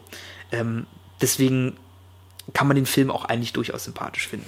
Deswegen, also ich glaube, die Art und Weise, wie man sich diesem Film nähern muss. Also der erste Teil funktioniert ja wirklich als, als super harmloser Kinderfilm, aber ich glaube, diesen zweiten Teil, den muss man mit einer Susan Sonntagschen Camp-Brille einfach sehen. Und als ich das begriffen hatte, nach so, sag ich mal, 10 bis 15 Minuten, hatte ich wirklich den Spaß meines Lebens mit diesem Film. Alle diese Figuren sind ja irgendwie Figuren in Anführungszeichen. Also wir, wir haben die blonde Bitch dabei, die, ähm, ja, die am liebsten ein armes, Mädchen, also ein Mädchen im Rollstuhl mobbt, äh, was ja, was man halt so tut. Und Kain ist halt so durch, dass, ähm, dass ich wirklich nur drüber lachen konnte. Ähm, weißt du, weil, weil diese Rolle es ist, es ist alles so eindimensional geschrieben. Es ist, also es ist, es ist wirklich papierdünn. Es ist postet dünn. ähm, Bibi und Frederik Lau bonden darüber, dass Bibi ihm ein schönes Wiener Schnitzel hext. was gibt's an diesem Film nicht zu lieben, sage ich, auf einer, ja, auf, auf dieser Ebene. Wie gesagt, Monika Bleibtreu, die große Monika Bleibtreu, trägt einen Wikingerhelm, hat einen Hebel in der, am Blocksberg, der einen Großalarm auslöst. Ja, irgendwie, und die, und die Hexen haben halt auch schon Videocall erfunden, bevor es ihn überhaupt gab. Also irgendwie kommunizieren ja, die dann auf einmal durch diese Kugel. Plothole. Ja, okay, ja. muss ich sagen, dieser Großalarm, weil eigentlich haben wir ja keinen Strom auf dem Blocksberg. Das haben wir im ersten Teil gelernt, weil da musste das, das Toilettenwasser ja noch händisch weggehext werden. Mhm. Aber jetzt plötzlich haben wir Elektrizität, um diesen Großalarm auslösen zu können. Also da scheint mir die Welt in sich nicht ganz kongruent zu sein. Ja, ist dir übrigens aufgefallen im ersten Teil, dass die, dass die gar nicht auf Toilette waren, bevor sie dann gespült haben? Also die standen nee. da zwar und haben sich unterhalten, aber niemand war auf Toilette. Und dann haben ja, sie es trotzdem waren sie auf Toilette und haben sich schon mal hingestellt, haben dann zwei Minuten geredet und dann gemerkt, ah, wir müssen noch, wir müssen noch äh, spülen. Nee, aber das war ja, das war ja eine fließende Szene. Ist egal, ist mir nur aufgefallen. Ja, also das würde natürlich dazu passen, wir am Ende dieses zweiten Teils sehen wir den Feenstaub. Und ähm, diese Kanüle, in der der Feenstaub präsentiert wird, der erinnerte mich doch an andere Kanülen, sage ich mal, in denen andere Pulver heuer ähm, ver verkauft werden. Aha. Also vielleicht haben, vielleicht haben Bibi und die beiden anderen Hexenkids im ersten Teil auch einfach was anderes da auf der Toilette gemacht. Ja, okay, ja, ja, äh, ich, ich, ich, ich sehe, wo du hin willst. Ja, das kann natürlich sein. Ja, ja, so blauer Stoff aus der Bibi-Welt. Ja, das, das kann durchaus, ja, ja, ja, sehe ich, sehe ich. Ähm, also wir haben auch im zweiten Teil wieder äh, wilde Songs, wir haben auch wieder, haben auch wieder einen Hexenrap, aber der zweite Song kommt halt auch irgendwie erst nach 40 Minuten. Ich weiß gar nicht mehr, wann der erste Song Ja, so ein Hexen, wir merken, wir merken so, Consent ist in der Hexenwelt irgendwie nicht so ein Thema. Also es ist voll okay, als Hexe so einen Liebestrank zu mixen. und äh, unsere drei und äh, Bibi und ihre beiden Freundinnen machen dann ihren Representer-Rap darüber, wie cool es ist, als Hexe diesen Trank brauen zu können und jeden Mann äh, sich in dich verliebt zu machen. Ja. Und es gibt ja sogar äh, fast so halbwegs die Line, ja, und der Mann muss aufpassen, denn er weiß nicht, ob da Hexenwerk im Spiel war. Und ich mir dachte, alles klar. Das ist eine Welt, das ist eine Welt vor MeToo hier. Das ist, das ist eine Welt vor ja. MeToo. Also, äh, vor allen Dingen, ich glaube, der, der zweite Satz in diesem zweiten, also in diesem Hexenrap ist auch irgendwie, Hexen haben Riesenschränke. Ähm, da dachte ich, okay, alles klar. Also ähm, das kann man jetzt durchaus so und so interpretieren. Äh, Hexen knutschen auf Wasser rutschen, Hexen küssen nur, wenn sie müssen. Ah, okay. Hast du gerade die Lyrics offen, oder? Nee, aber daran habe ich mich erinnert. Äh, ah. Weil es ist ja so der Part, dass halt äh, Arcadia und Shubia sowas vorrappen und Bibi dann so Freestyle-mäßig ein Wort reinwirft. Und die beiden machen halt Hexen knutschen nur und dann macht Bibi auf Wasser rutschen. Hexen küssen nur und dann macht Bibi, wenn sie müssen. Was ja aber auch Fragen aufwirft über Bibi. Also äh, möchte Bibi gar nicht knutschen, möchte Bibi gar nicht küssen. Also dieser Film sagt uns ja, denn David, also Frederik Lau, küsst sie zweimal und Bibi findet das richtig blöd. Ja, obwohl man auch so sagen muss, also das ist dann natürlich so ein bisschen vielleicht wieder so dieser spannende Teil. Also es ist ja definitiv, äh, der zweite Teil ist ja definitiv der Teil, wo die, wo, wo so ein bisschen die Teenie-Phase ja auch von Bibi eingeläutet ja. wird. Also Bibi äh, ist jetzt eine Rebellin. Die hat null Bock auf Schule. Ja, ja, erstmal das nicht, aber sie versteht sich auch nicht mehr so ganz so gut mit ihrer Mutter, der Barbara, mit der sie sich im ersten Teil wirklich noch unglaublich gut verstanden hat. Und, und vor allen Dingen äh, fand ich es auch immer ganz lustig, wenn man sich die erste Szene anguckt, wo, äh, wo Bibi da ihre Mitbewohnerin kennenlernt. Ich glaube, das ist an diesem Spinnschrank oder so. Es ist ja nicht mal die, äh, die Mitbewohnerin von ihr, die dann anfängt, sie anzubitschen, sondern Bibi fängt halt an, ihre Bibi. Mitbewohnerin anzubitschen. Also es ist halt so, äh, eigentlich geht hier alles von ihr aus. Also sie ist einfach gerade ein bisschen in so einer schwierigen Phase und ich habe habe auch so ein bisschen das Gefühl, dass die beiden, dass ihre beiden Kumpelhexen, wollte ich gerade sagen, äh, dass die auch ein bisschen äh, weiter schon in der Pubertät sind als Bibi. Also ich kann mir auch gut ja. vorstellen, dass da halt auch einfach, ähm, dass es für sie vielleicht auch einfach schwierig ist oder sie halt gerade noch in so einem Vor, in so einem, in so einem, in so einem Prä-Status ist, weißt du, oder gerade in die Pubertät reinkommt. Vielleicht ist es auch noch mal so ein, ne, vielleicht wird da auch noch mal was reflektiert. Ich weiß nicht, wie du es, äh, wie du es siehst, Finn, aber das habe ich mir so Nee, gedacht. da hast du durchaus recht. Wir, wir, wir müssen auch noch mal über ihre blonde Rivalin reden. Also, die ja uns so ein bisschen bisschen geframed wird, auch von allen Kindern auf diesem Internat, dass das die coolste ist, weil die ist jeden Sommer da. Wenn ich das jetzt aber verstehe, ist es ja ein Internat, wo du hinkommst, wenn du schlecht in der Schule bist, weil du halt im Sommer auf die Sommerschule musst. Und ich mir dann so denke, I don't know, ob du wirklich die coolste bist, wenn du jeden Sommer in die Nachprüfung musst. Und am Ende, am Ende kriegt sie ja auch die Strafe, also unsere arme, blonde äh, Bösewichtin, weil sie die Nachprüfung versemmelt hat und jetzt für immer auf diesem Internat bleiben muss. Ja, aber gut, aber ich meine, du weißt ja, wie das war. Also so als als Kind war es ja auch eher cool, wenn man jetzt nicht so doll sich mit Schule beschäftigt hat. So im Nachhinein wird ja, man natürlich sagen. Meinst, du, okay, meinst du, das ist eher so ein, meinst du, das ist eher so ein, so ein Signal, was für uns als erwachsene ZuschauerInnen gesendet wird, dass wir jetzt dechiffrieren können, dass die gar nicht so cool ist? Hätte ich jetzt, so würde ich es jetzt sehen, ja, Finn. Ja, okay. Das, das, das mag natürlich sein. Ja, na, aber, aber grundsätzlich äh, hast du natürlich recht, es ergibt einfach wenig Sinn. Also und, und äh, aber ich muss auch sagen, dann gegen, also so ab Mitte des, ähm, des Films ging mir die Musik irgendwie richtig auf den Sack. Weil dann, also die haben sie dann wirklich, die haben sie dann wirklich irgendwie in jeder, in jeder auch nur erdenklich möglichen Möglichkeit haben die denn dann auch wirklich einfach da dieses Harry Potter äh, Bibi-Thema angespielt und auf einmal klangen diese komischen, äh, was weiß ich, wie, wie, was sind das für, für Klänge? Streicher. Diese, ja, nicht, das war ja nicht nur Streicher, sondern das ist ja dieses Geklimper, dieses, dieses, ähm, weiß nicht, als wenn du an so ein, ja genau, ja, ja, genau, diese, dieses Glockenspiel Man kennt ja es, schon man fast, kennt- genau. man kennt es, genau. Genau, äh, wird da irgendwie reingeballert. Also, liebe HörerInnen, stellt euch, stellt euch Hedwigs Thema vor, aber die ersten fünf Sekunden werden einfach geloopt, dauerhaft. Das ist so ein bisschen, das ist so ein bisschen, Genau. das ist so, das ist so ein bisschen das, was euch hier bei Bibi Blocksberg erwartet. Ja, genau. Also man denkt immer so, jetzt muss es ja weitergehen und ah, noch ein Loop. Ah, aber jetzt würde Weil jetzt dein mal Kopf, ah, dein ein Kopf, dein Kopf ersetzt ja automatisch schon das, was gleich kommen wird. Und dann bist du immer so, ach nee, ach nee, das ist es gar nicht. Ja, es ist, ist wundervoll. Aber ich hatte mich gefragt, im ersten Teil gab es ja auch Musik, aber ist es die, war, es war eine andere Musik, oder? Nein, das war eine, das war eine komplett andere. Weil ich fand nämlich, das wollte ich im ersten Teil nämlich nochmal anmerken. Ich fand die nämlich im ersten Teil, fand ich sie wirklich gut. Ähm, und es war halt auch natürlich, also es wäre sehr, sehr klassisch aufgebaut. Also du hast ja in der Musik dann häufig halt auch so ein, so ein Melodiethema, was du dann halt einmal in so einer klassischen Melodie, in so einer unaufgeregten Melodie spielst, dann nochmal in einem, in einem größeren Ensemble mit mehreren Instrumenten, dass das einfach ein bisschen filmischer und größer klingt. Und dann hast du es halt manchmal noch vielleicht als traurige äh, Reprise-Variante so. Also ähm, das, war so super klassisch aufgebaut und ich fand es wirklich gut eingesetzt. Aber im zweiten Teil, das, das war gefühlt ein, das war eine Aufnahme, das war irgendwie eine Aufnahme haben sie wirklich, sie einfach als Loop. Ja, Entschuldigung, so, äh, du wolltest irgendwas sagen. Ähm, der auch der der der nette Herr Dimon, den wir hier mal einladen müssen, äh, glaube ich, der muss auch mal, wir müssen mal mit dem über irgendwas reden hier. ähm, äh, der brachte die Analogie und meinte, das ist so ein bisschen, also dieses dieses Thema hier in Bibi Blocksberg ist so ein bisschen so, wie wenn bei Erkennst du den Song äh, man sich hundertprozentig sicher ist, was für ein Lied das ist, und dann ist es die Heino Coverversion.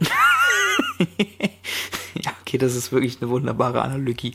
Obwohl man ja, äh, wie jetzt bei äh, Erkennst du den Song ja teilweise schon damit rechnet, dass, dass wenn irgendwie die Das die Ärzte, Coverversion wenn die. Ärzte angespielt werden, dass es nicht äh, Schrei nach Liebe von den Ärzten ist, sondern Schrei nach Liebe von Heino. Äh, also, ähm, naja, aber äh, dafür Mhm. gibt es so wenig Bibi-Teile, als dass man da vielleicht irgendwie drauf kommen könnte. Ja, es, also liebe, es wirkt, liebe Hörer, es wirkt fast so, als ob dieser Film nicht so viel hergeben würde zur Analyse. Das ist auch, das ist auch vollkommen korrekt. Ähm, was natürlich toll ist, ist die Representation eben äh, von äh, querschnittsgeliebten Leuten, eben durch die, durch die Elia. Ich finde, Elia ist wirklich eine coole Figur, auch eine schön geschriebene Figur. Ähm, die, ja, und ich finde, Bibi geht auch total toll auf die zu. Ähm, das ist, hat natürlich auch durchaus irgendwie was Instruktives für Kinder. Ähm, ich mag irgendwie auch grundsätzlich den Gedanken so hinter dem Film, dass Magie eben nicht alle Probleme lösen kann. Und Ja. dass man manchmal halt auch mit Sachen leben muss, beziehungsweise lernen muss, mit Sachen zu leben. Es ist dann im Film aber wieder irgendwie so komisch geframed, dadurch, dass es dann mal heißt, ja, nee, Hexen dürfen nicht eingreifen in, ins Leben. Ähm, dann tun die Hexen das teilweise aber schon dann doch. Und dann denkt man sich, okay, ihr wollt Elia, Elia also einfach nur nicht helfen. Äh, Ja, genau. Und dann heißt es immer, ja, also besondere Hexen oder richtig gute Hexen dürfen das. Und dann, eigentlich darf ich nur in Gefahrensituationen hexen. Und ich dachte, ja, aber was ist denn eine Gefahrsituation? Also irgendwie, das ist ja, das ist doch eine, das ist doch eine Scheißsituation. Warum darf man da nicht hexen? So, aber ja, natürlich auf einer, auf einer, äh, auf einer didaktischen Ebene sicherlich irgendwie äh, quasi hier sinnvoll eingesetzt. Äh, auf der anderen Seite ist es jetzt halt so in dem in dem Universum und so wie es erzählt ist halt äh, wirklich so ein bisschen, äh, wie du schon sagst, dass man sich denkt, okay, äh, hier hier hier will anscheinend gar nicht geholfen werden. Das ist eher das Problem. Ich, also ich finde grundsätzlich cool, dass wir diese Figur haben. Ich meine, wir haben in den Vorstadtkrokodilen ja auch eine, eine vergleichbare Figur, die im Rollstuhl sitzt, aber trotzdem am Leben teilnehmen kann. Ähm, und das, das finde ich grundsätzlich einfach schön, weil es eben ist dann doch sehr organisch aus dem Stoff herauswirkt. Also die, die Elia ist dann ja die Hauptfigur ihrer eigenen Spin-off-Serie geworden. Elia Elunda beziehungsweise war es schon. Und äh, man hat die beiden Figuren hier eben im Film so ein bisschen zusammengeführt, so als eine Art Crossover-Event. Nee, weil, weil wir so über, ja, schon im ersten Teil philosophierten über den Stellwerk von Hexerei überhaupt in dieser Welt. Ich fand auch super, Bibi kommt in dieses Internat und wird von Frederik Lau begrüßt mit, ach, du bist Bibi Blocksberg, die Hexe aus Neustedt. Äh, Neu, nee, äh, aus Neustadt. Und ich mir auch dachte, ach so, ähm, anscheinend ist Hexerei hier wirklich nichts, äh, nichts, was geheim gehalten wird, irgendwie. Bibi hext ja auch einfach komplett ohne, äh, ja, ohne Rücksicht auf Verluste. Die hext ihren Lehrer klein, den das aber irgendwie auch nicht interessiert. Ähm, und am Ende machen die Hexen natürlich noch den Deus Ex Machina-Moment und machen den tollen Bibidibu, es war alles nur ein Traum, alle Erwachsenen vergessen alles Moment. Äh, ja. Daran erkennt man gute Drehbücher. Ja, also den Deus Ex Machina Moment hast du ja auch fast, also fast in beiden Filmen. Also ob, ob jetzt dieser, dieser, oh, alle Menschen vergessen jetzt, dass es so war, äh, ist jetzt vielleicht nicht so ein klassischer Deus Ex Machina Moment, aber ähm, ist trotzdem so ein Moment, wo man sich so denkt, oh ja, alles nur ein Traum, ha, okay, ja, lol, hm, verarscht kann ich mich selber, ihr, ihr Idioten. Ähm, aber äh, ja, ich muss auch sagen, ähm, da kann man sicherlich, oder da fände ich es vielleicht mal spannend, so ein bisschen zu analysieren, das wäre vielleicht mal so ein Thema für etwas größer angelegte, vielleicht auch wissenschaftliche Arbeit, ähm, in wie, also wie so die Hexendarstellung ist. Äh, ich meine, da wird sicherlich viele Arbeiten schon zu geben, aber vielleicht jetzt noch nicht so konkret dazu eben, äh, wie halt das Verhältnis von äh, von Hexen zur Gesellschaft, zur Gesellschaft ist und inwiefern eben äh, sie akzeptierte Teil der Gesellschaft ist und äh, sind und halt eben auch ähm, das allen bekannt ist und halt eben nicht. Also ich finde, da gibt's ja auf jeden Fall unterschiedliche äh, Varianten, wie man sich da, äh, wie man da quasi die Geschichte erzählen kann oder grundsätzlich strukturieren kann. Ich meine, es ist ja so ähnlich wie mit Vampiren äh, ähm, in, in, einer, in einer normalen, also in einer normalen Gesellschaft. Ne? Äh, sind die da existent oder sind sie eben nicht existent? Müssen sie im Geheim leben? Müssen sie nicht im Geheim leben? Bringen natürlich immer ganz viele ähm, äh, dann soziale ähm, ähm, Fragen irgendwie mit sich und ähm, ja, ist, ist sicherlich dann wirklich einfach immer ein, ein, wichtiger Punkt, um dann auch zu gucken, wo entwickelt sich die Geschichte hin. Ich fand es jetzt hier für den Kinderfilm irgendwie äh, sehr, ähm, sehr, sehr gut gewählt oder generell, ich meine, von der gesamten Hörspielreihe äh, einfach äh, gut gewählt, dass es hier eigentlich gar keine Frage ist, ähm, äh, dass, äh, dass es diese Hexen gibt ähm, und dass sie halt eben eigentlich auch äh, ganz normal behandelt werden, aber trotzdem auch nicht diese super Sonderstellung haben. Also hier so, oh Bibi, du kannst doch Hexen, mach doch mal eben schnell oder irgendwie alle zu ihr hinaufschauen und alle sie toll finden, weil sie irgendwie eine Hexe ist, sondern sie ist im Endeffekt eigentlich ein ganz in Anführungszeichen normales äh, Teenager-Mädchen, was halt genau die gleichen Probleme hat wie alle anderen, obwohl sie eben diese Fähigkeit hat, die sie vielleicht von anderen unterscheidet ähm, das finde ich irgendwie einen ganz, einen ganz guten Ansatz hier. Mhm. Was wir noch gar nicht erwähnt haben, Rabia ist natürlich zurück. Ähm, und es ist halt auch hat, so egal. Ja, also hat, hat wieder einen Plan, in Anführungszeichen. Äh, sie will sich natürlich vor allem an Bibi rächen äh, und hört eben über Umwege auch von diesen blauen Eulen, die den Eulenstaub haben, der alles wieder heilen kann und damit ihr wohl auch ihre Hexenkräfte zurückbringen kann. Also das nimmt sie jetzt einfach mal an und macht sich auch auf ins Internat, um Bibi das Leben schwer zu machen. Ich muss sagen, Corinna Harfurch wieder Spot-on äh, Queen des Films, Top-Outfits. Äh, ich hätte gerne einen eigenen Film über Rabia einfach gehabt. So. Also Rabia und ihr Kater Maribor, gesprochen von Rufus Beck. Äh, top Iconic Comedy Duo. Äh, 10 von 10 Gags, jeder trifft. Ja, ja, absolutes Highlight. Also muss ich auch sagen, ähm, äh, ich äh, hat man sich gerne angeguckt.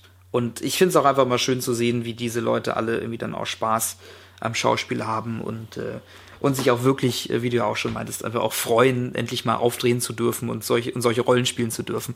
Ähm, also ich, äh, ich stand ja auch lang jetzt nicht mehr auf der Bühne. Ich habe ja auch mal äh, in meinen jüngeren Jahren, was heißt jüngere Jahre, aber ich bin so mit 16, 18, äh, habe ich öfter mal Theater gespielt und ähm, habe es jetzt lange nicht mehr gemacht, habe jetzt halt auch sehr, sehr viel dann immer äh, eher in der, auf der, auf der Orga-Seite oder hinter der Kamera, hinter der Bühne gearbeitet, was ich auch super geil finde und, und, und sehr, sehr, sehr, sehr gerne mag. Äh, aber irgendwie zieht es mich jetzt auch gerade mal wieder dahin, einfach mal wieder so eine, so eine Rolle spielen zu dürfen. Und jetzt, äh, ja, äh, für dieses Jahr habe ich da auch was in der Pipeline und ich freue mich schon sehr. Ich darf nämlich einen Teufel spielen. Äh, ich weiß nicht, ob dir das Märchen von dem Teufel äh, mit den drei goldenen Haaren noch irgendwas sagt, Finn. Ja. Ja, ist ein grimmsches Märchen, meine ich, auch noch, ja. Ähm, Und da darf ich nämlich den Teufel spielen.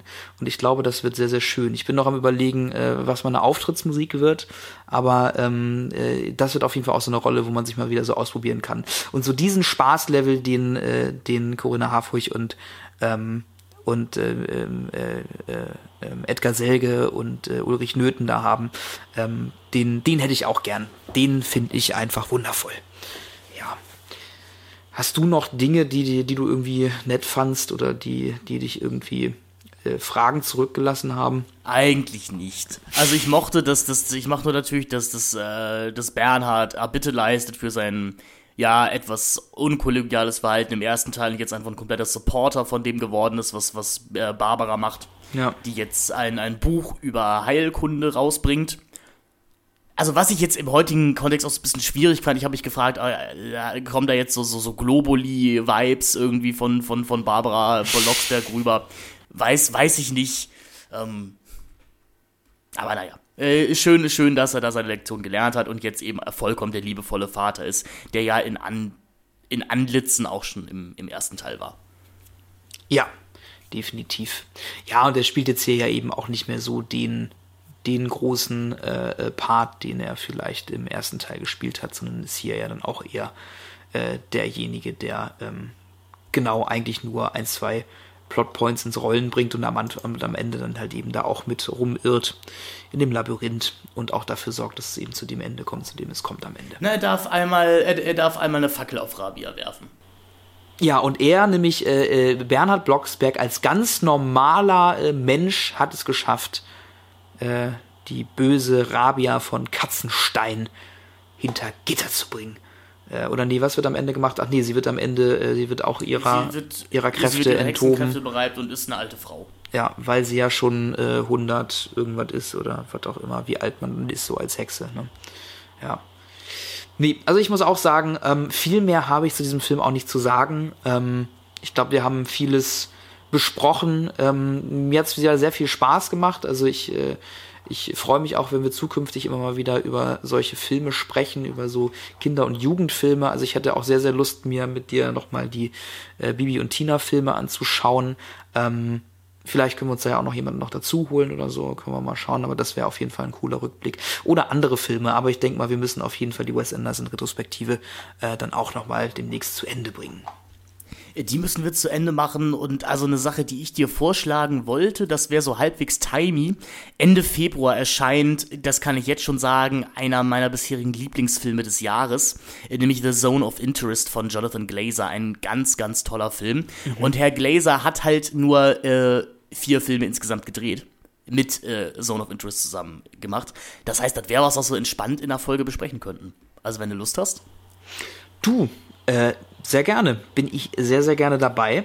Äh, lass uns das doch mal festhalten. Und äh, ja, dann hören wir uns äh, in der nächsten Folge wieder. Beziehungsweise, ich glaube, jetzt haben wir noch ein, zwei andere Themen, die du, wo du dir noch Gäste wieder eingeladen hast, auf die ich mich auch sehr, sehr freue, die auch noch zu schneiden. Ähm, ja, Finn, äh, vielen Dank, dass ich äh, mal wieder mit dir sprechen durfte über, über Filme. Es macht mir immer wieder sehr viel Spaß und ich hoffe, wie gesagt, es jetzt wieder regelmäßig tun zu können. Und ähm, ja. Habt einen schönen Tag, ihr Lieben. Tschüss, tschüss. Hex, Hex. Hex, Hex.